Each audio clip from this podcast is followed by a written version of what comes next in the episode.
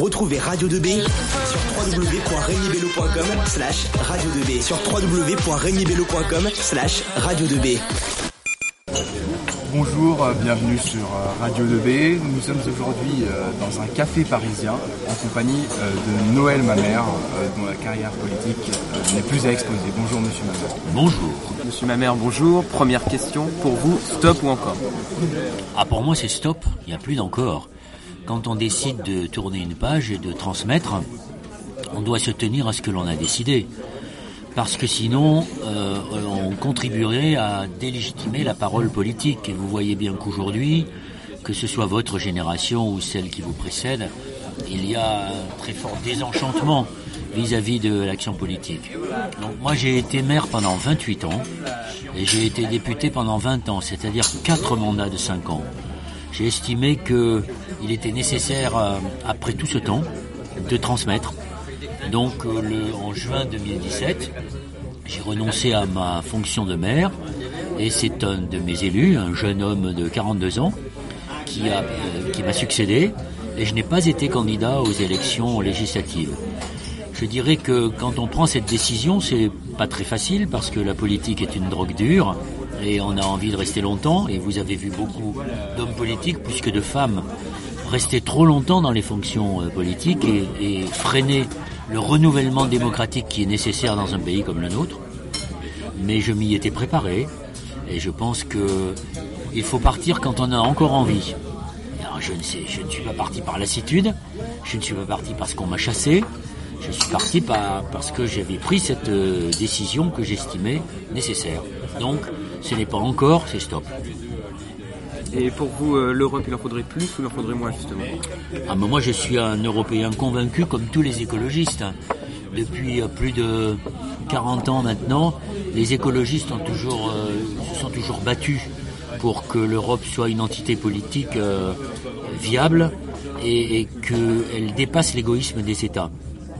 Alors, je ne sais pas si au stade d'études où vous êtes comme lycéen, on vous a appris à faire la différence entre ce que l'on appelle l'Europe intergouvernementale, celle dans laquelle nous sommes, où le Conseil européen décide euh, de, tout ce qui va se passer en Europe. Mais comme c'est un Conseil européen, chacun représente un gouvernement, un État, alors que nous, nous sommes les écologistes pour une Europe fédérale, c'est-à-dire une Europe qui aurait des compétences qui seraient en dessus de celles des États, notamment pour tout ce qui est de la fiscalité, pour ce que, tout ce qui est du social, pour ce que, tout ce qui est de la politique étrangère, pour tout ce qui est de l'ordre de la défense et pour tout ce qui est de l'ordre de l'énergie et du transport. Vous voyez bien qu'on ne peut pas mettre en œuvre des politiques sérieuses de lutte contre le réchauffement climatique si elles ne sont pas décidées au minimum au niveau euh, européen. Et vous voyez qu'aujourd'hui, au moment où nous célébrons le centenaire de la guerre de 14-18, le premier grand massacre qui a signé le début du XXe siècle, euh, on s'interroge beaucoup sur la question d'une Europe de la défense. Alors elle a échoué en 1954 sous la pression du Parti communiste français, quand le général de Gaulle avait voulu euh, la mettre en œuvre. Mais euh, aujourd'hui, on voit bien qu'il est nécessaire de mettre en place une, Europe de la défense. Par exemple, les derniers événements que nous avons connus, je pense en particulier à la, guerre du Kosovo, nous ont conduit à nous mettre sous les responsabilités de l'organisation de défense atlantique, de l'OTAN, alors que nous étions sur un théâtre d'opération qui était européen. Quelle est votre vision de l'Europe actuelle et qu'est-ce qui a changé par rapport au contexte européen en 2012 Alors d'abord, je n'ai pas de vision. Parce que je pense que je ne suis pas habité par euh, quelque être supérieur qui me donnerait des visions. Et je me suis toujours méfié des politiques qui ont des visions. J'ai une conception, c'est pas la mienne, c'est des écologistes principalement, de l'Europe. Je ne suis pas de ceux qui, euh, comme certains politiques français ou d'autres, veulent jeter l'Europe euh, avec l'eau du bain. Euh, nous avons besoin de l'Europe. Certes, aujourd'hui, elle est sous l'influence euh, de politiques libérales et plutôt conservatrices. Mais ce n'est pas parce que dans cette période très courte de notre histoire, l'Europe est sous l'influence du libéralisme et, et qu'elle n'est pas capable de prendre un certain nombre de décisions qui réorienteraient la vie des gens, que pour autant il faut se débarrasser de l'Europe. Donc Nous ne sommes pas, par exemple, comme Jean-Luc Mélenchon et la France insoumise, qui veulent changer les traités. Oui, il faut les faire évoluer, ces traités. Mais il faut renforcer l'Europe plutôt que de la démanteler. Qu'est-ce qui a changé par rapport au contexte européen de 2002 ah, Ce qui a changé déjà, c'est que l'Europe, depuis qu'elle a été créée, après la création qui était d'abord une, Europe économique, hein, puisque les premiers pas de l'Europe, c'est la CECA, la communauté européenne du charbon et de l'acier. Mais l'Europe a réussi à nous protéger des guerres. Euh, moi, je suis né en 1948 juste après la Deuxième Guerre mondiale, et je n'ai pas connu, et je ne connaîtrai sans doute pas, et j'espère pour vous qu'il en sera de même, de guerre euh, entre pays européens. Or, euh, l'Allemagne et la France se sont menées plusieurs guerres extrêmement coûteuses, en hommes et, et en valeurs. Donc, l'Europe aujourd'hui, elle est à un tournant, si elle n'est pas capable d'introduire du fédéralisme, c'est-à-dire des compétences qui dépassent les, États, elle restera condamnée à être une entité euh, sans grande puissance. Et quand vous voyez ce qui se passe aux États-Unis d'Amérique ou du côté euh, des, Chinois, c'est-à-dire de l'Asie, vous vous dites que notre vieux continent de 500 millions d'habitants, il est aujourd'hui euh, il risque aujourd'hui d'être débordé. Donc l'Europe doit redevenir une entité euh, politique, économique et sociale euh, et écologique qui retrouve toute sa force. Et pour l'instant, ce n'est pas le cas. Monsieur Mamère, comment jugez-vous la politique d'Emmanuel Macron à une échelle nationale puis européenne? Je trouve qu'Emmanuel Macron a tort, dans la perspective des élections européennes, de présenter les hypothèses comme les populistes contre les progressistes. Parce que dans une, un combat binaire comme celui-là, ce sont toujours les populistes qui l'emportent. Voyez comment euh, ils ont prospéré dans un certain nombre de pays européens. Et Emmanuel Macron ignore qu'une grande partie euh, de ce pays, euh, la preuve en est faite de son parcours mémoriel, où l'on ne retient de son parcours mémoriel non pas l'hommage qu'il rend à ceux qui ont donné leur vie pour protéger la France, mais l'on ne retient que les interpellations dont il est l'objet de la part de retraités, de syndicalistes et autres. Ce qui provient qu'il y a un malaise dans ce pays et que la réponse n'est pas les progressistes contre les populistes. Et les progressistes, je ne sais pas ce que c'est un progressiste. Est-ce que c'est être progressiste que, par exemple, accepter l'ouverture euh, de l'exploitation d'une mine d'or en Guyane? Est-ce que c'est euh, progressiste de poursuivre euh, désespérément le programme nucléaire? Est-ce que c'est progressiste de favoriser des aménagements qui vont contre le développement durable? La réponse est non. Euh, et je me place là que du simple point de vue écologiste. Si je me place du point de vue de l'économie, est-ce que c'est progressiste de favoriser euh, euh, la prospérité des plus riches et de taper sur les classes moyennes? Je ne suis pas sûr que ce soit la meilleure formule. Je dirais, parce que j'y ai beaucoup réfléchi à cette question-là, que notre société, elle est marquée par trois tares la simplification, la dictature de l'instant et la tyrannie de l'émotion. La simplification, regardez ce que nous expliquait le président Bush, Bush Junior, euh, lors de la guerre d'Irak. Il disait c'est la guerre du bien contre le mal. Non, le monde n'est pas binaire, Monsieur Bush. Monsieur Sarkozy, le monde n'est pas binaire. Quand il nous dit euh, gagner plus, euh, travailler plus pour gagner plus, l'islam contre la République, le chômeur contre le travailleur. Non, c'est pas comme ça.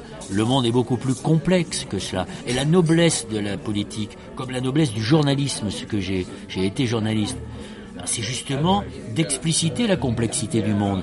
Il n'y a pas de réponse univoque, unique, à une seule question. Il y a une série d'explications à apporter. Dictature de l'instant, vous voyez bien aujourd'hui comment euh, une actualité chasse l'autre. Je dirais, à mon époque, c'était d'une semaine à l'autre. Aujourd'hui, c'est d'une heure à l'autre. Et on peut, les télés peuvent se focaliser sur un événement.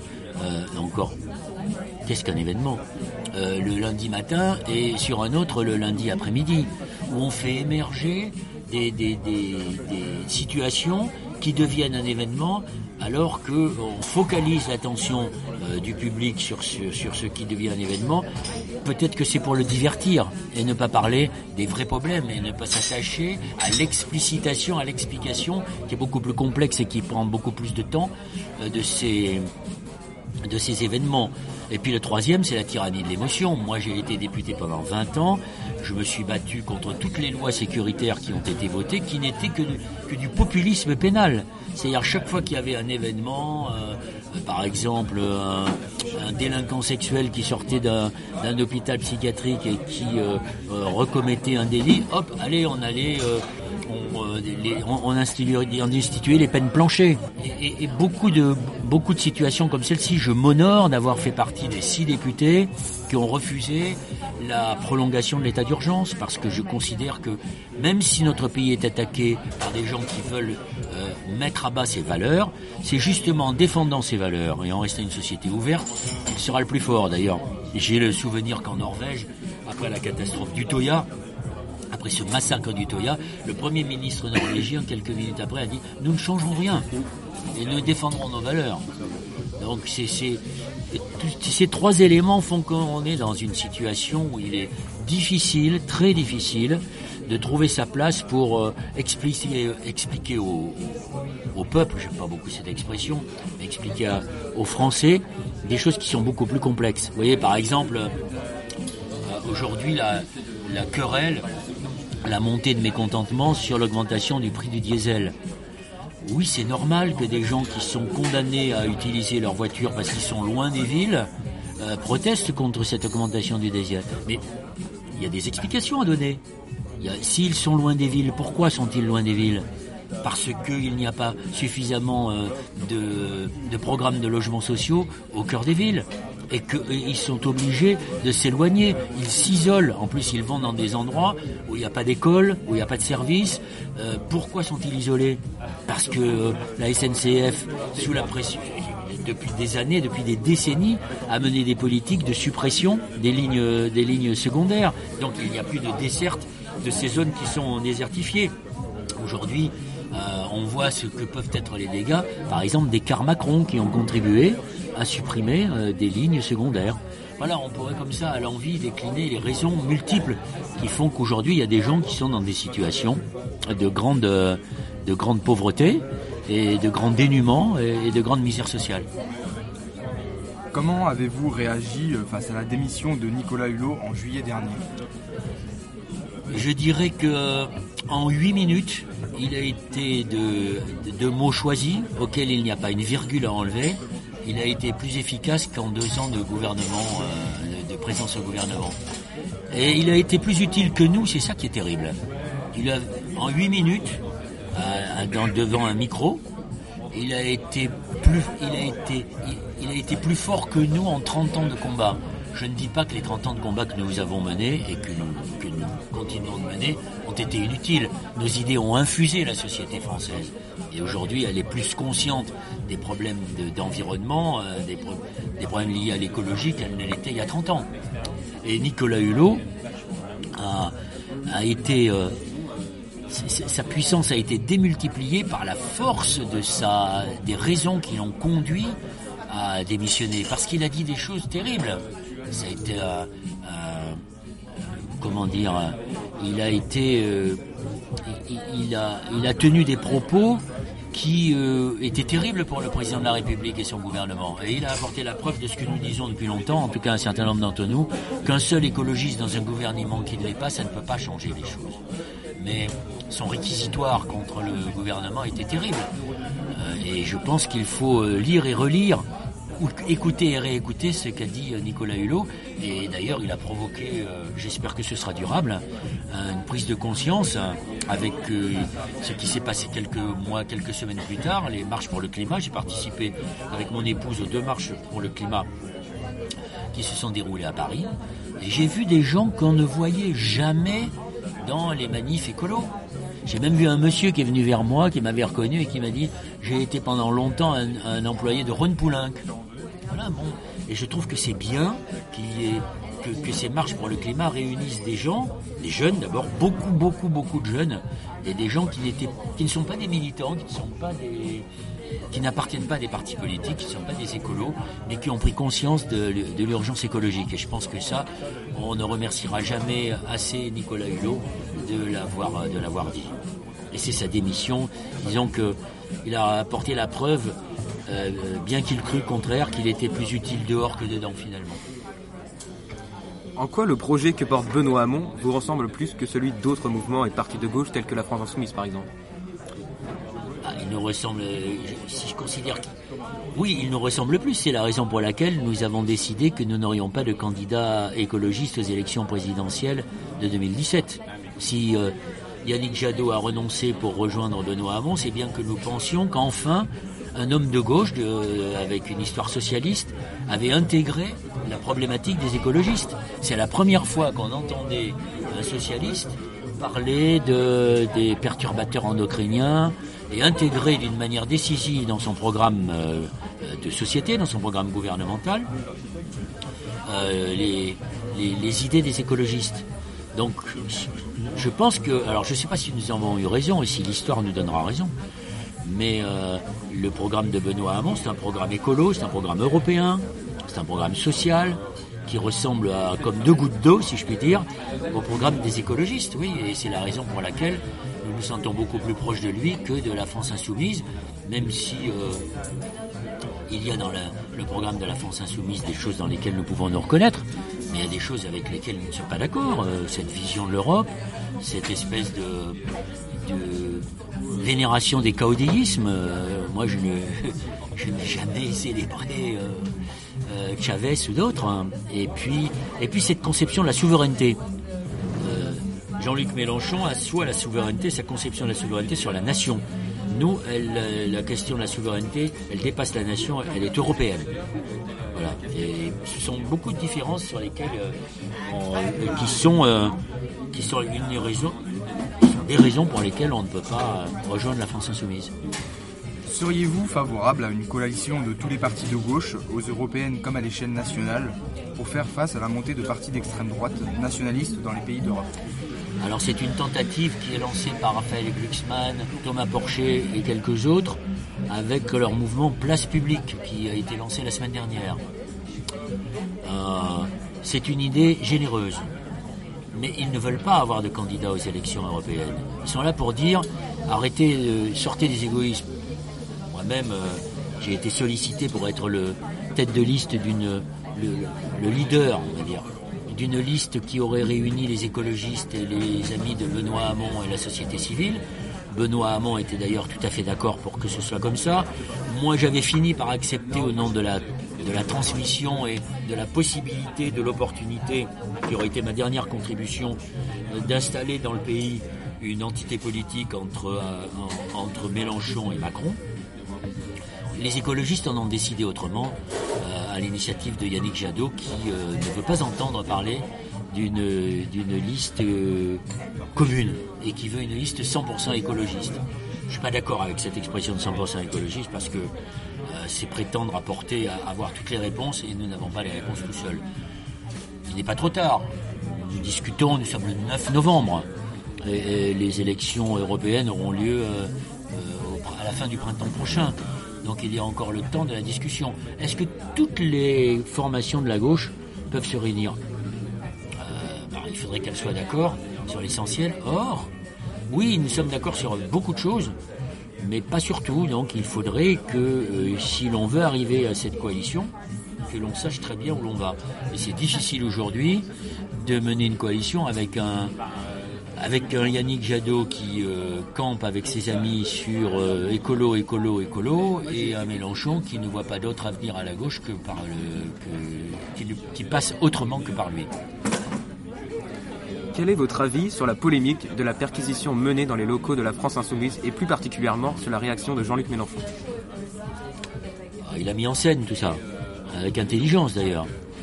Euh, je pense que cette perquisition, elle était euh, liée à une, enquête judiciaire. Donc moi, je n'ai pas à remettre en cause euh, les principes les principes juridiques de notre pays. Je pense simplement que il y avait une forme de disproportion, oui, c'est clair. Il y avait une volonté quand même de, montrer du doigt la France insoumise. Mais la réaction de, Jean-Luc Mélenchon, euh, violente et peut-être sans doute évidemment excessive, mais peut-être de manière euh, voulue, pour montrer qu'il était une victime, euh, l'a, coupé de beaucoup de ses, électeurs. Et il y a beaucoup d'électeurs qui aujourd'hui ne voteront pas pour Jean-Luc Mélenchon à la prochaine présidentielle parce qu'ils se diront un homme qui perd ses moyens ne peut pas être un homme un président de la République. Vous êtes euh, candidat à l'élection présidentielle de 2002, particulière puisqu'elle voit le FN passer au, deuxième tour pour la première fois. Comment en est-on aujourd'hui de nouveau arrivé à cette situation avec Marine Le Pen qui a récolté 32% des voix au second tour en 2017 oui, lorsque j'étais candidat en 2002, j'ai été le premier des candidats au soir du premier tour à appeler à voter Chirac, même si je considérais que Chirac n'était pas pour moi le parangon de la vertu mais il fallait faire barrage à Le Pen, il fallait surtout pas qu'il fasse un point de plus au deuxième tour. C'est ce qui s'est passé. Euh, mais à l'époque, il était à 17%. Et là, depuis, la famille, la petite entreprise familiale a beaucoup prospéré avec une Marine Le Pen qui était présente au deuxième tour sur des scores beaucoup plus élevés que ceux de son père. Ce qui prouve bien que euh, si l'extrême droite a pu prospérer de telle manière, c'est euh, grâce à c'est parce que la droite elle-même est allée braconner sur ses terres en se référant à des valeurs soi-disant communes. Et on voit bien quelle est la dérive de Vauquier aujourd'hui, mais Pasqua avant lui et d'autres l'ont fait. Et puis parce que la gauche n'a pas été capable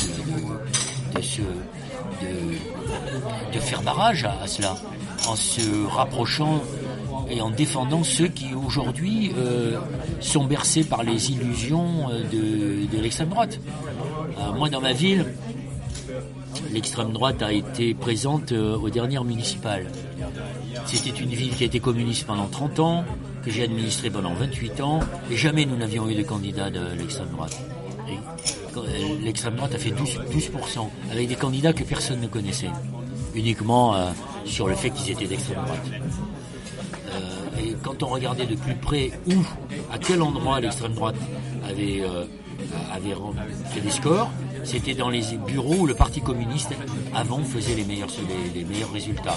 Donc c'est bien la preuve qu'il y a eu de la part de la gauche un abandon d'une partie euh, de, la population française qui s'est senti, euh, oui, effectivement, qui a senti cet abandon et qui s'est réfugié euh, dans, dans un vote d'extrême droite alors qu'elle n'est pas raciste. Et que c'est cette, cette population-là, c'est cette France-là, celle qui est cabossée, qu'il faut aller, que la gauche a pour mission et devoir aller rechercher. On va maintenant s'intéresser à votre carrière politique. Quelles sont les raisons qui vous ont poussé à vous orienter dans le domaine de la politique et plus particulièrement de l'écologie? Je, alors l'écologie, je, n'ai pas découvert l'écologie lorsque je me suis engagé de manière visible dans la politique. J'ai découvert l'écologie et les penseurs, j'ai eu beaucoup de chance, parce que lorsque je suis arrivé à l'université à Bordeaux, j'ai été très vite mis en contact avec deux hommes, deux, deux penseurs de l'écologie, qui s'appellent Jacques Ellul, qui a été mon prof à Sciences Po, et Bernard Charbonneau, il est toujours connu depuis très longtemps dans les universités américaines parce qu'il il a eu la chance de rencontrer Aldous Huxley, qui est l'auteur du meilleur des mondes, et qui a traduit son livre La technique ou l'enjeu du siècle, qui a été écrit en 1954 et qui a, été diffusé dans toutes les universités américaines. C'est un des grands penseurs de la technique. Vous avez d'ailleurs, si vous voulez mieux connaître Jacques Ellul, vous pouvez lire ce livre de Jean-Luc Porquet, qui est un journaliste du Canard enchaîné, qui a écrit il y a quelques années un livre qui s'appelle Jacques Ellul, l'homme qui avait presque tout prévu. Et donc j'ai été très marqué par euh, la pensée d'Ellul et de Charbonneau. Et je sortais d'un milieu euh, catholique, euh, assez finalement avec des parents très aimants, mais qui étaient dans un univers très fermé en fait. Donc j'ai découvert l'écologie quand j'avais 20 ans et je suis devenu un militant écologiste. Et puis euh, après, mais j'étais en même temps journaliste. Et, donc cette écologie ne m'a jamais abandonné. D'ailleurs, quand j'ai quitté Bordeaux pour venir à Paris créer une émission à la demande de Louis Berriot sur Antenne 2 qui s'appelle France 2 aujourd'hui, qui était une émission quotidienne, mon émission s'appelait C'est la vie. C'était une émission qui était la première émission généraliste qui parlait des questions d'environnement et de défense du citoyen et du consommateur. Et donc, j'ai fait du journalisme militant. J'ai eu cinq ans de, parenthèse quand je présentais le journal de 13 heures, où je m'imposais une, obligation de réserve. Et je suis redevenu un militant quand j'ai animé l'émission Résistance pendant 5 ans, qui était consacrée à la défense des droits de l'homme.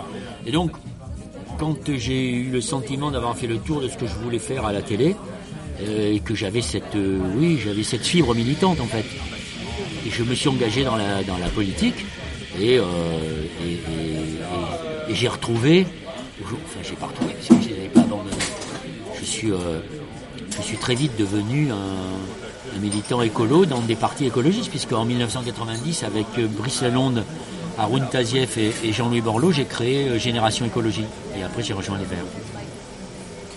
En 2002, aux primaires du parti Les Verts, pour choisir un candidat à l'élection présidentielle, vous êtes battu au second tour par Alain Lipietz, mais vous êtes finalement rappelé en raison de l'invalidation de l'investiture d'Alain Lipietz par le bureau du parti. Pourquoi avoir d'abord refusé de vous présenter à la présidentielle de 2002 Et qu'est-ce qui vous a ensuite fait changer d'avis alors même que vous aviez émis un refus catégorique Alors, je n'ai pas refusé d'être candidat à la présidentielle, puisque été candidat aux primaires. J'ai gagné le premier tour, j'ai remporté le premier tour, je faisais 42,5% au premier tour. Et Alain, euh, 26%. au deux- euh, 26%. J'étais convaincu que je gagnerais le deuxième tour. C'était euh, d'ailleurs assez inimaginable de perdre le deuxième tour après avoir fait tel score au premier tour. Et j'ai perdu de 49 voix, j'ai accepté ma défaite. Heureusement d'ailleurs. Euh, heureusement pour moi, hein, parce que je pense qu'il n'y a rien de pire que de refuser euh, la réalité d'un- résultat politique.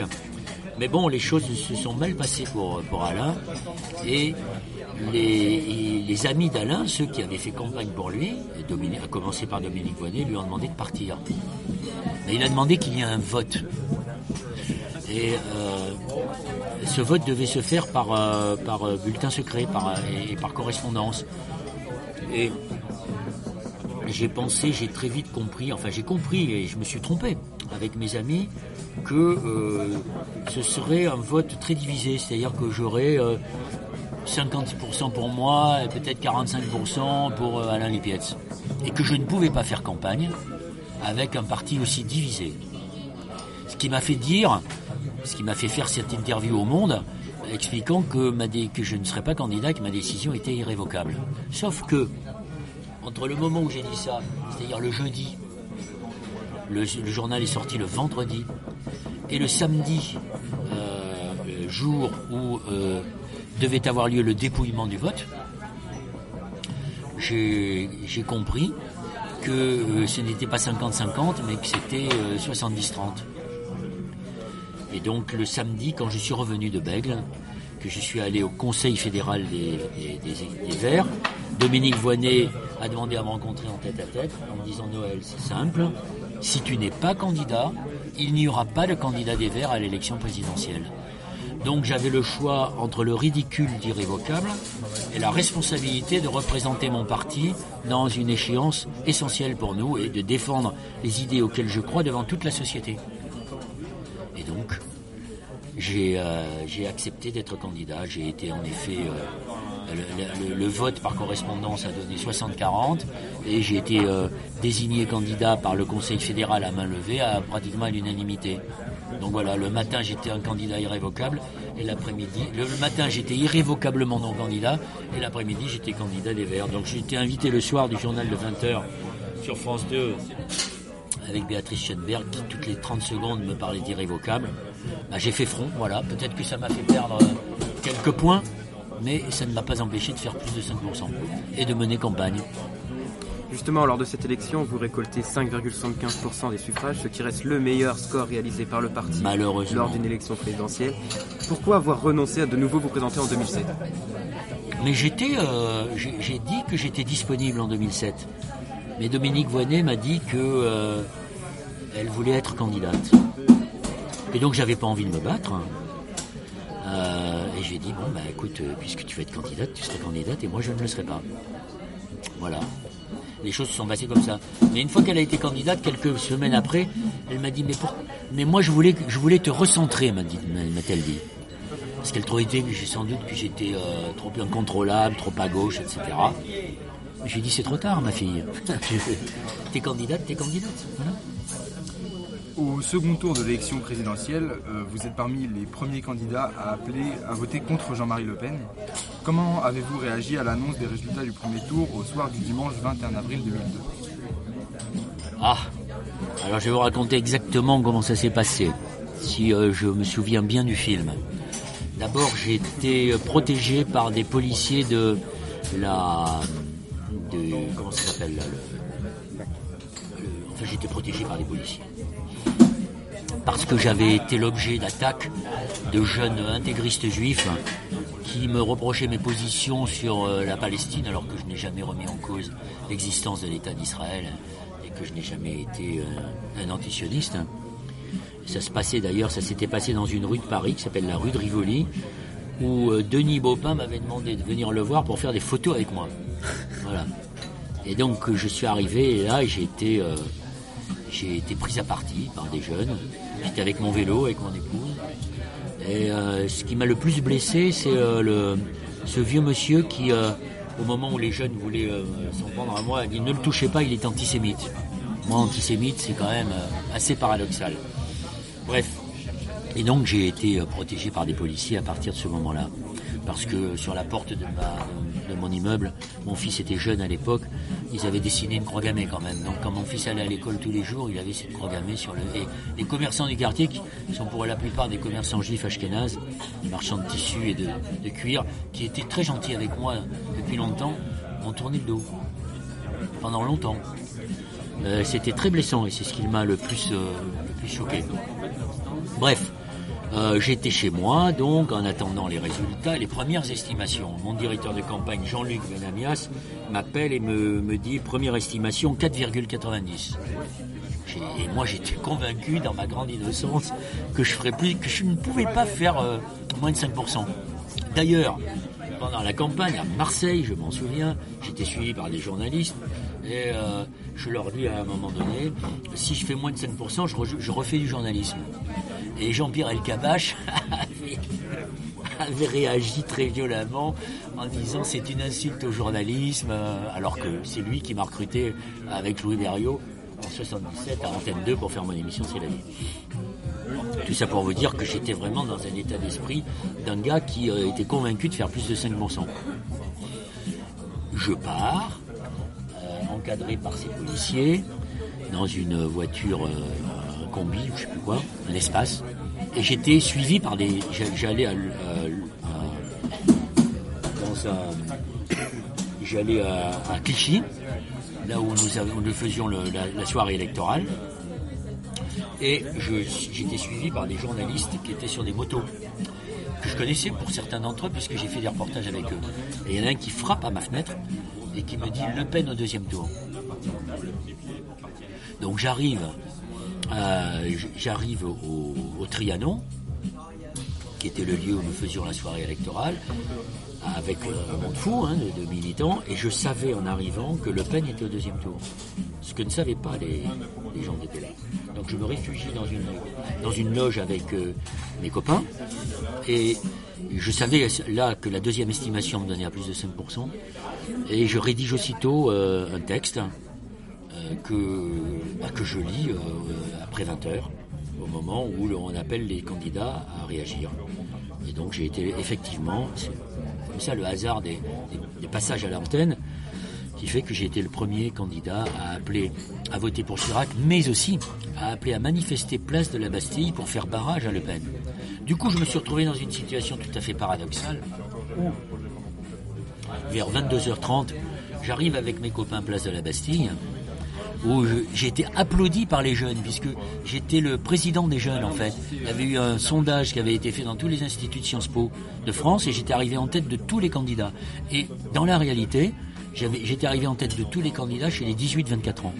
Et donc j'avais ces jeunes qui étaient là, qui m'applaudissaient, qui étaient très contents que j'ai fait plus de 5%, et qui en même temps étaient mobilisés contre Le Pen. C'est-à-dire je vivais un moment tout à fait exceptionnel, où en même temps j'étais... Euh, j'étais content de recevoir ces félicitations des jeunes et en même temps euh, complètement euh, révulsé par ce qui était en train de se passer, c'est-à-dire euh, l'extrême droite au deuxième tour.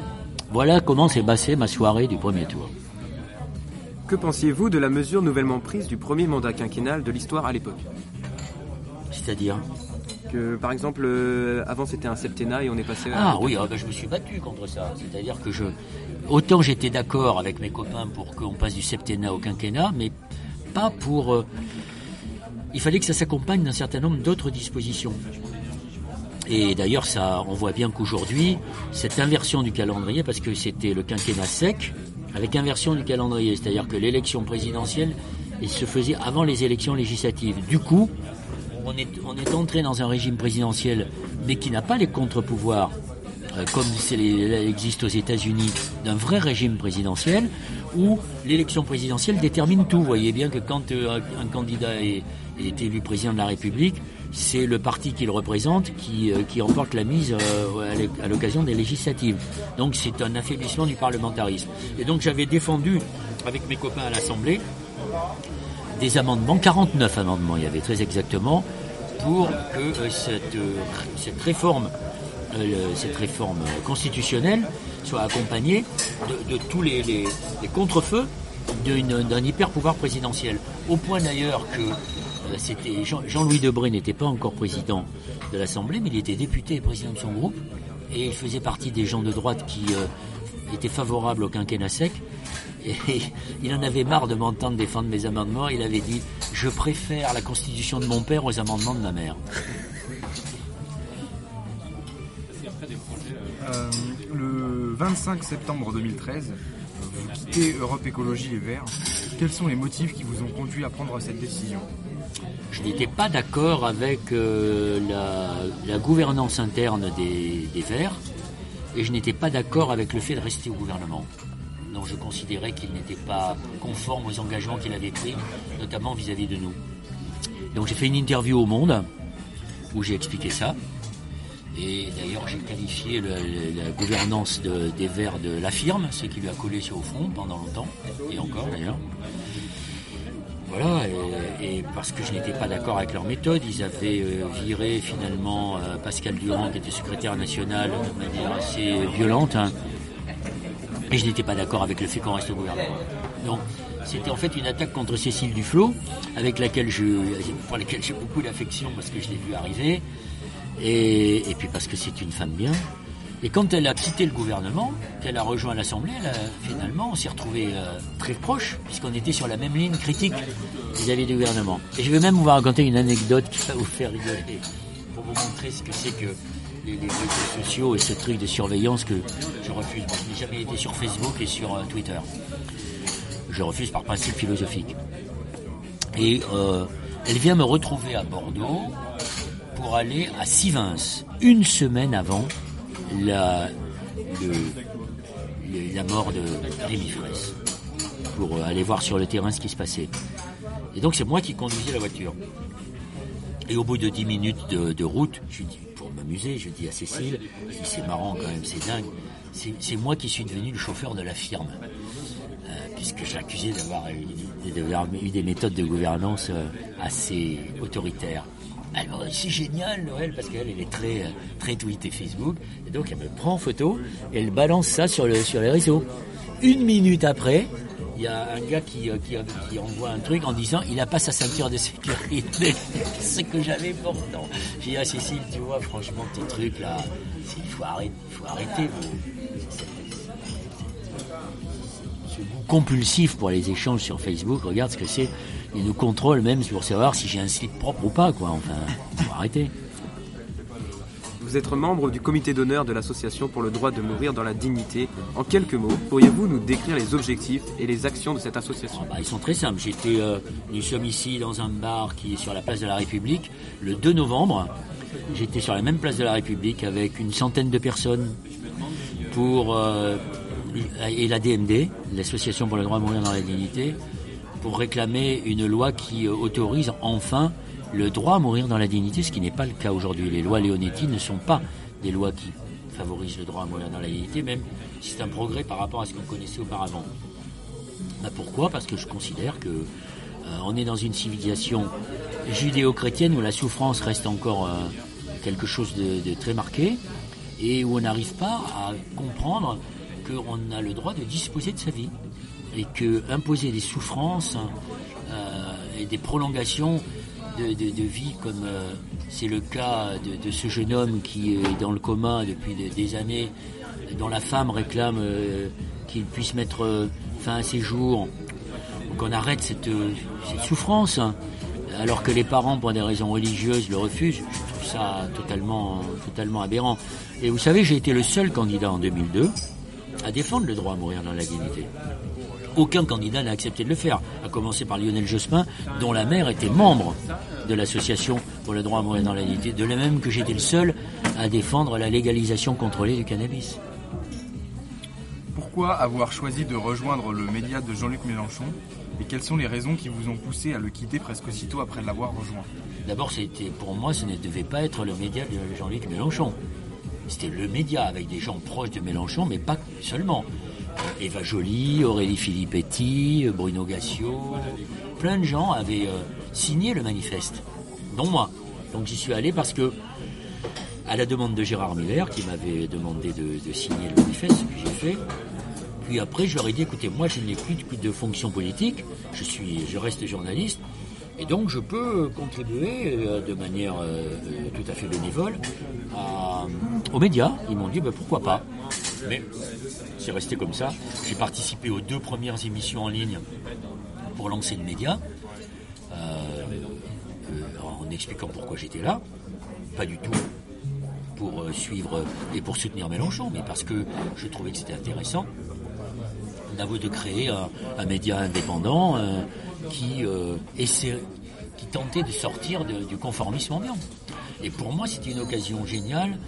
Enfin, je me disais, tiens, ça pourrait être une occasion de faire découvrir des, auteurs, des philosophes, des experts, des sociologues euh, qu'on n'entend jamais dans les médias mainstream et qui pourraient contribuer à, la réflexion. Et donc au mois de janvier, 15, euh, le, le- le média devait, euh, et c'est ce qui s'est passé d'ailleurs, commencer sa diffusion le 15 janvier. Donc au tout début janvier, Aude Rossigneux, qui était euh, à l'époque rédacteur en chef, et Sophia Chikirou, qui était la directrice du, euh, du média, que je n'avais euh, jamais réellement rencontré, m'ont proposé de venir faire tous les mardis une interview de mon, de- entre 10 et 20 minutes avec les invités de, de mon choix sur les thèmes de mon choix. Que demander de mieux? Et donc j'ai accepté. Et donc j'ai fait ça. Et ça s'est très bien passé. Pendant, j'ai pas eu de problème avec qui que ce soit. Je m'entendais très bien avec la rédaction, euh, très bien avec euh, Sophia Chikirou, euh, que je voyais peu, mais et très bien avec l'équipe. Et mes interviews, euh, apparemment, avaient du succès, notamment la première, celle de Pablo Servigne, qui a écrit deux livres intéressants, l'un qui s'appelle Comment tout peut s'effondrer, qui a eu beaucoup de succès, et un autre qui est l'antithèse de Comment tout peut s'effondrer, qui s'intitule L'entraide, l'autre loi de la jungle. Et euh, j'ai interviewé comme ça un certain nombre de personnalités. Jusqu'au jour où ils ont viré de manière euh, brutale Aude Rossigneux. J'ai trouvé que c'était euh, pas bien. Donc j'avais dit à, à Gérard Miller, écoute, j'ai quelques interviews en boîte qui sont déjà enregistrées, on va les épuiser, on va les épuiser. Là, il rêvait pour un mois. Et puis je partirai. À bas bruit. Et puis à la fin de la semaine, le correspondant de, du média au Liban, qui n'est pas journaliste d'ailleurs, euh, a fait un papier absolument dé- dégueulasse sur la Syrie, en mettant, en, créant, une sorte de parallélisme entre Bachar el-Assad et ses opposants. Et là j'ai dit, écoute, c'est- pas dans un mois que je pars, c'est tout de suite, parce que je, je ne suis pas d'accord avec euh, cette analyse. Et comme je suis dans le journal à faire mes interviews, je me considère comme engagé par tout ce qui est dit dans le journal. Donc je suis parti avec euh, le bruit que vous savez. Un sondage ELAB, paru hier jeudi 8 novembre 2018, place Ségolène Royal et Nicolas Sarkozy comme les personnalités politiques préférées des sympathisants de gauche et de droite respectivement.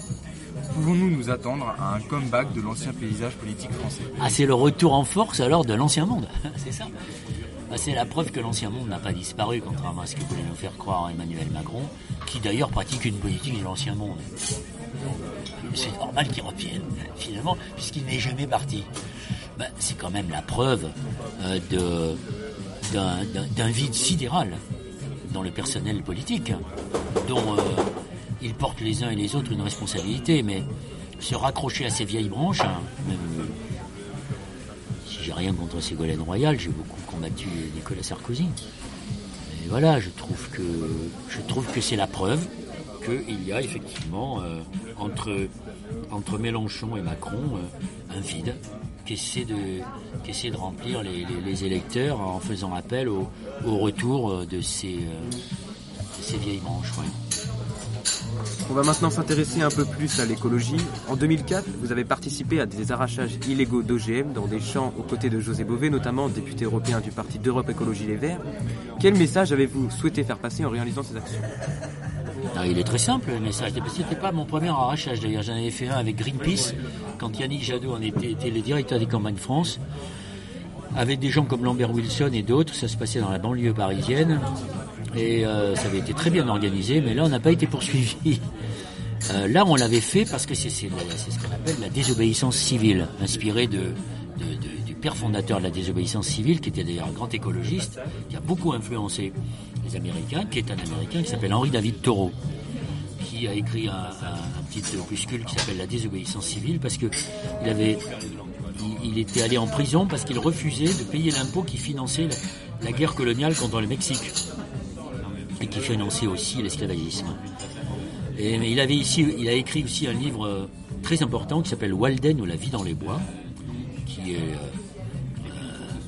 une, un- une ode à la nature, qui est d'ailleurs Henri David Thoreau avec un autre philosophe qui s'appelle Ralph Waldo Emerson, était euh, le, chantre d'une philosophie américaine qui s'appelait le transcendantalisme, c'est-à-dire une relation fusionnelle à la nature. Et quand euh, vous avez, et Thoreau est un, auteur culte aux États-Unis, et Walden est un livre culte. D'ailleurs, le héros de Into the Wild de Sean Penn euh, lit Walden ou La vie dans les bois. Et donc nous, Thoreau, c'est le père de la désobéissance civile, c'est Gandhi, c'est euh, Martin Luther King. Et nous, euh, avec José et les copains, parce qu'il n'y avait pas que lui, euh, nous avons euh, décidé d'a- d'arracher un pied d'OGM, un pied chacun, devant les caméras, devant les gendarmes. On s'est pas gâché. euh, sans, sans autre arme que nos mains et notre et- et- et- et ce que nous avons voulu dire c'est que quand il n'y a pas de débat sur un sujet aussi important, puisque les OGM, ce n'est rien d'autre qu'une euh, atteinte à la, à- à la nature qui est irréversible. C'est-à-dire qu'on transforme les champs de nos paysans en paillasses de laboratoire. Donc on prend des risques pour le reste de l'environnement, pour sa contamination. Et nous disons, nous, que quand il y a des évolutions techniques aussi importantes dans la société, c'est pas au lobby d'en décider, c'est pas aux techniciens d'en décider, c'est à la, société d'en décider. Et la société, pour ça, dans une démocratie, elle a des outils qui s'appellent l'Assemblée nationale, elle a des outils de débat pour ça. Et nous, on a dit, puisqu'on ne peut pas débattre de cette question des OGM dans la société, on va en débattre devant les tribunaux. Traînez-nous devant les tribunaux. Voilà pourquoi je l'ai fait. Et donc, je me suis retrouvé dans une situation qui, j'espère, restera unique dans ma vie, où je suis devenu un délateur. Car quand j'étais en vacances dans ma maison de, Corse, les gendarmes sont venus euh, avec des avec classeurs dans lesquels il y avait des photos et pour me demander de reconnaître les gens qui étaient avec moi. Et comme nous avions décidé que nous voulions tous, tous faucheurs volontaires, nous voulions être des comparants volontaires, j'ai dit, écoutez messieurs les gendarmes, pour la première fois vous me transformez en délateur qui avec plaisir va vous dire comment s'appelle celui-là, comment s'appelle celui-là. Manque de peau, on était trop nombreux, ce qui fait que euh, il aurait fallu, il aurait fallu euh, élargir la salle d'audience du tribunal de Toulouse. Donc ne sont restés que ceux qui ont vraiment fauché volontairement. Nous avons été condamnés à 100 000 euros de dommages et intérêts. Et moi, parce que je m'appelais Noël Mamère, que j'étais le plus connu, à trois mois de prison avec sursis. Les autres avaient deux mois. Et la société, la société euh, Saint-Ginta, le pionnier, je ne sais plus laquelle, m'est tombé dessus. Les 100 000 euros, c'est à moi qu'on les a demandés. Donc j'ai vu arriver un jour un huissier à la mairie de Bègle, me disant voilà, on a bloqué tous vos comptes, y compris ceux de votre femme. Donc c'est pas moi qui ai payé, mais mes comptes ont été bloqués et il a fallu euh, tous les copains, des verts, des faucheurs volontaires pour se cotiser pour payer les 100 000 euros à ma place, puisque c'était 100 000 euros. Donc vous voyez, quand un masque dit les mauvaises langues, je ne l'ai pas fait que pour les caméras, j'ai pris mes responsabilités. Que pensez-vous de la décision de Donald Trump de se retirer des accords de Paris sur le climat? Que voulez-vous que j'en dise Que, euh, j'allais dire paradoxalement, elle a placé la question du climat au cœur de la géopolitique et au cœur de nos préoccupations. Donc, c'est euh, sans le vouloir, il a, placé le, climat en tête des, des, défis euh, qui sont devant nous. Pour autant, il ne faut pas croire que la décision de Trump a été suivie par tous les États américains. Vous avez des États comme la Californie et d'autres États qui sont très en avance sur la lutte dans la, lutte contre le climat, des villes qui s'opposent et qui résistent. Mais euh, derrière cette disposition, il y a quand même un certain nombre de pays qui vont se dire si la première puissance mondiale euh, considère que la lutte contre le climat, contre les effets du réchauffement climatique n'est pas prioritaire, pourquoi on nous imposerait à nous un certain nombre d'obligations? Donc c'est extrêmement, euh, extrêmement dangereux. Mais et c'est d'autant plus dangereux que, en fait, derrière cela, il y a toute une logique de, du complexe militaro-industriel qui est derrière, euh, qui est derrière Trump et qui vont nous dire que la, seule la solution pour lutter contre l'échauffement climatique, c'est ce qu'on appelle la géo-ingénierie, c'est-à-dire trafiquer le climat euh, comme si on était des Frankenstein. Ça, je pense que c'est hyper, hyper, hyper dangereux quelles sont vos propositions pour, pour enrayer la pollution et le réchauffement climatique oh, C'est pas en quelques minutes que je pourrais vous donner mes propositions. Les propositions, on les connaît. C'est euh, de changer de modèle. Et ça, ça, implique des, ça implique culturellement euh, des mutations auxquelles les sociétés ne sont pas forcément prêtes. Et donc ça pose toute la question qui est au cœur de ce qui est devant nous. Comment peut-on faire évoluer les sociétés vers euh, des modes de production, des modes de consommation et des modes de vie qui ne sont pas ceux d'aujourd'hui, qui sont moins gaspilleurs, moins voraces, moins égoïstes, de manière démocratique, c'est-à-dire euh, avec un seuil de tolérance euh, qui, soit, qui soit le seuil de la tolérance de la société. Parce que si on ne le fait pas de manière démocratique, alors ça se fera de manière autoritaire, parce que, parce que nous, serons confrontés à des problèmes de sécheresse. Il en existe en ce moment euh, de très importants en Inde, même en Irlande et aujourd'hui en Afghanistan, à des problèmes de gestion de l'eau, à des problèmes de pénurie, et donc nous pouvons nous retrouver devant des formes d'éco-totalitarisme euh, euh, auxquelles nous n'échapperons pas. Donc il faut le faire de manière démocratique. Certaines études démontrent que nous vivons la sixième extinction de masse et que c'est l'être humain qui l'a provoquée que faire pour protéger au maximum euh, les espèces menacées et pour nous protéger? D'abord, euh, la sixième extinction est à l'œuvre. Oui, c'est pas pas certains scientifiques. Tous les scientifiques, tous les spécialistes de la biodiversité des espèces expliquent que nous sommes dans la sixième extinction. Euh, et d'ailleurs, il faut se méfier de cette de, de ce de ce leurre qu'on est en train de nous de nous montrer pendant qu'on focalise l'opinion uniquement sur le réchauffement climatique, euh, bien pendant ce temps, c'est la déforestation, c'est la, la sixième extinction, c'est la disparition des oiseaux. Et donc ça veut dire que euh, il faut qu'on prenne conscience que euh, nous sommes dépendants de, notre environnement, de ce que le philosophe Bruno Latour appelle notre entourage. Euh, vous êtes né dans une, dans une civilisation, dans une culture qui est une culture judéo-chrétienne. Euh, le texte de la Genèse nous dit que il faut que l'homme doit avoir la maîtrise du monde. Cette euh, conception cette conception religieuse a été sécularisée d'une certaine manière par Descartes, qui a dit l'homme doit rester maître de la nature. On a vécu là-dessus. Mais pendant ce temps, il y a des peuples qu'on appelle les peuples premiers, les Amérindiens par exemple, qui eux ont été euh, éradiqués, colonisés, humiliés, qui défendaient une conception du monde dans laquelle l'homme n'est pas le, centre de la nature, mais qui n'est qu'une composante de la nature. Et eux, dans leur cosmogonie, dans leur conception du monde, ils ont toujours défendu cette idée selon laquelle l'homme est totalement dépendant de son environnement, aussi bien de l'insecte, l'abeille, euh, euh, euh, que, des arbres, que, de l'ensemble de la nature. Et on est en train de prendre conscience petit à petit, grâce à eux, parce qu'on n'a plus ce sentiment de supériorité face à notre vulnérabilité, on est en train de prendre conscience que nous sommes dépendants de l'ensemble de, notre entourage, de tout ce qui nous entoure dans la nature, que ce soit les insectes, les poissons, les arbres. Et euh, quand euh, on parle de sixième extinction, eh bien, derrière la sixième extinction euh, d'un certain nombre d'espèces, peut peut, peut, ça peut être la préfiguration de la disparition de l'espèce humaine. Et la nature, la planète, elle continuera à vivre sans nous. Elle a vécu sans nous et continuera à vivre sans nous. Donc c'est de ça qu'il faut prendre conscience et bien l'expliquer, mais c'est tellement difficile de le faire comprendre. Euh, euh, de le faire comprendre aux sociétés. Parce qu'on est dans l'immatériel. Les sociétés, les hommes, ils, ils, fonctionnent, ils regardent pas plus loin que leur génération. Ils ont beaucoup de, beaucoup de difficultés à appréhender ce qu'ils ne voient pas. Et c'est ça la difficulté de l'écologie aussi. Comment avez-vous réagi au moment de l'élection du candidat d'extrême droite Bolsonaro en tant que président de la République fédérative du Brésil? Bah, J'ai réagi avec effroi. Avec d'autant plus d'effroi que des, que des, électeurs du, Parti des, travailleurs ont voté Bolsonaro.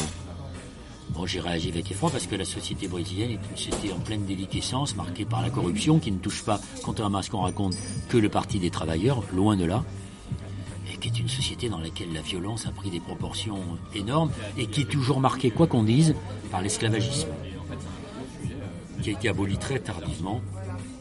Et il y a toujours ce sentiment, euh, cette, ségrégation qui est très forte. Hein. Et euh, Bolsonaro, euh, c'est une, une, catastrophe. Il oui. faut aider les Brésiliens à se débarrasser de ce, de ce poison. Vous avez enregistré dans les années 1980 une chanson nommée Les enfants de par là. Oui. Euh, Auriez-vous aimé faire carrière dans la chanson et seriez-vous intéressé par une possible reconversion? Ça me fait marrer ça, parce que, franchement. Alors je vais raconter l'histoire de cette chanson parce que dans les médias ou dans les réseaux sociaux, on dit que j'ai enregistré un disque, que j'ai fait une carrière de chanteur raté. J'ai jamais enregistré de disque, je n'ai jamais voulu être chanteur. Ma petite histoire est la suivante. Euh, dans les années 70, quand j'étais à la fac, j'écrivais des chansons. Et j'ai chanté dans un café-théâtre à Bordeaux qui s'appelait l'Onyx, à côté de, chanteurs comme le frère aîné de, Bernard Balavoine, qui s'appelait Daniel Balavoine, avec une chanteuse qui a eu un petit peu de succès dans les années 80, qui s'appelait Isabelle Maillot. Donc j'étais auteur, compositeur, interprète. C'était mon plaisir. J'ai fait ça pendant deux ans. Et quand on faisait des soirées avec les copains, ils me demandaient de chanter euh, des chansons. Puis j'arrive à Paris, en 77, où je crée avec Louis Berriot l'émission C'est la vie. Et avec euh, l'équipe, notamment euh, deux, journalistes qui s'appellent Monique Cara et Alain Valentini, on se réunissait le soir de temps en temps, euh, des dîners bien arrosés ou pas, et ils me disaient Noël, tiens, je venais des chansons. Alors je chantais mes chansons dont les enfants de par là. Et puis Monique Cara et Alain Valentini quittent C'est la vie pour faire une émission l'après-midi qui s'appelait Un temps pour tout, qui était les premières émissions d'entertainment de l'après-midi. Et pendant deux ans, ou un an et demi, Monique euh, me taraude pour me dire Noël, il faut que tu viennes chanter les enfants de par là, j'adore, j'adore, viens la chanter dans notre émission. Je finis par accepter. Et donc, je vais là où ils enregistraient l'émission, dans la piscine du 5e arrondissement. Le réalisateur ne trouve rien de mieux que de m'habiller en peignoir et de me faire chanter la chanson en sortant de la piscine. Un monument de mauvais goût euh, qui est planétaire. Et donc je fais mon truc. Bon, les, gars de, la rédaction se marrent. On oublie totalement. Et puis arrivent les outils numériques, les réseaux sociaux. Un internaute trouve dans les archives de l'INA cette chanson. Et c'est devenu viral le truc. Au point que chaque fois que j'étais invité dans une émission, chez. Euh, partout, partout, là, comment s'appelle celle qui présente le, le, le 20h de, de, de l'antenne de chez. Euh, bon, bref, elle faisait une émission qui s'appelait euh, Dimanche Plus. Mais dans toutes les émissions où j'allais, on me disait Noël, Noël, ma mère, on va vous faire une surprise. Je connais la surprise, c'est les enfants de par là. Voilà. Et donc, la légende a voulu que euh, j'enregistre un je fasse une carrière de chanteur. Voilà, c'est le truc. Euh... Alors, ce qui est assez amusant, ça va vous faire marrer, c'est que je touche des droits de l'INA sur les diffusions de cette chanson, que j'ai eu le tort de ne jamais euh, inscrire à la SACEM. Voilà, ma carrière de chanteur, à quoi elle se résume Je n'ai pas du tout envie de, de, de, devenir chanteur parce que je suis pas chanteur. Et voilà, c'est un épisode qui a pris des proportions que je trouve encore, hein, puisque quelqu'un m'a téléphoné euh, l'autre jour en me disant que les enfants de par là étaient passés euh, samedi dans l'émission de Ruquier. Je sais pas pourquoi, je regarde pas, mais voilà. Ouais. Monsieur Mamère, dernière question, quels sont vos projets pour l'avenir? Euh, j'ai pas votre âge, et donc j'ai, mais j'ai, j'ai plus de projet d'avenir. Je suis à un âge où on n'a plus de projet d'avenir, où on essaie de protéger l'avenir, et où il ne faut pas vivre avec ses souvenirs. Donc mes projets, c'est ce que je, à quoi je travaille aujourd'hui, c'est euh, de proposer des, projets de documentaires pour la télévision. J'en ai, il y en a beaucoup, enfin beaucoup, quelques-uns qui ont été euh, diffusés. euh, euh, un documentaire qui s'appelle L'urgence de ralentir, qui a été diffusé sur Arte, qui a très bien marché, un autre qui s'appelait Un monde sans humain, avec un point d'interrogation sur le, transhumanisme, une petite collection sur le commerce équitable pour France 5 qui s'appelait Juste Planète, un autre qui a été diffusé sur France 5 euh, dans l'émission Le Monde en face qui s'appelait Un monde sans travail, que j'ai fait avec Philippe Borel, comme j'ai fait avec lui euh, Un monde sans humain et L'urgence de ralentir. Donc voilà, je travaille à des projets de documentaires. Il y en a qui sont acceptés, d'autres qui ne le sont pas. Mais comme euh, c'est mon plaisir, c'est pas comme si j'étais un jeune euh, réalisateur, un jeune euh, écrit, enfin un jeune, euh, oui, un jeune réalisateur qui, lui, dont, c'est le, gagne-pain. Donc voilà, et puis je lis beaucoup plus. Je m'occupe un peu plus de mes petits-enfants. Ma femme est à la retraite depuis le mois de septembre. Donc le temps passe pas de la même manière. Je me suis arraché la double perf hein, de, et de maire. Euh, et j'ai pris du retrait, du recul par rapport à, à la politique. Donc mon téléphone sonne beaucoup moins, évidemment. Mais voilà, je m'y étais préparé. Tout va bien. Et j'ai la chance de rencontrer des jeunes comme vous pour continuer à défendre euh, les idées et savoir que vous vous y intéressez et que votre génération s'y intéresse. Merci beaucoup euh, Noël Mamère d'avoir accepté de nous recevoir dans ce café que vous connaissez bien sans doute. C'était avec plaisir. Le café dans lequel vous êtes s'appelle Flutuactric Mergiture. Et c'est un café qui, a, euh, qui est euh, un café qui appartient à la ville de Paris et qui est un café d'insertion en même temps, je crois. Voilà. C'est pas un café comme les autres. Merci beaucoup. Il n'y a pas de quoi, c'est moi qui vous remercie. Nous vous souhaitons euh, bien évidemment de réécouter euh, ce podcast. Euh, encore merci Noël Mamère de nous avoir acceptés et on vous dit à très bientôt sur Radio 2B. À bientôt. Retrouvez Radio 2B sur www.regnibello.com slash radio 2B sur www.regnibello.com slash radio 2B.